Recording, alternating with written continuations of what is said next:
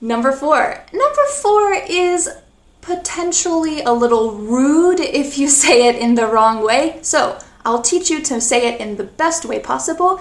It is get over it. now, let's think of an example. I was talking with one of my students last week, and she told me she just moved, well, not just moved, but she moved to America a little bit ago, and she was invited to an American family's house. She was so excited to finally meet some Americans, have some American friends. So she went over to their house, her kids went over to their house, and she brought a cake to share with them.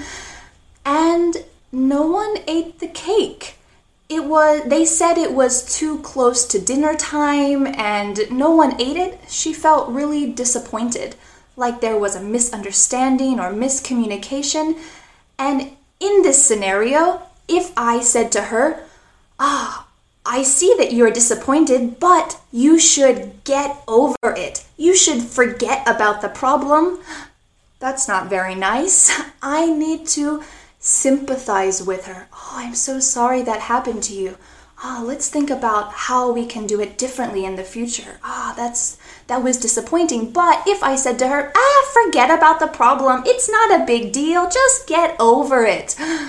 Oh, she might feel pretty upset or it was that's pretty rude. But how can we say get over it to be polite? In this situation, I can't say get over it and be polite, but she can say it about herself.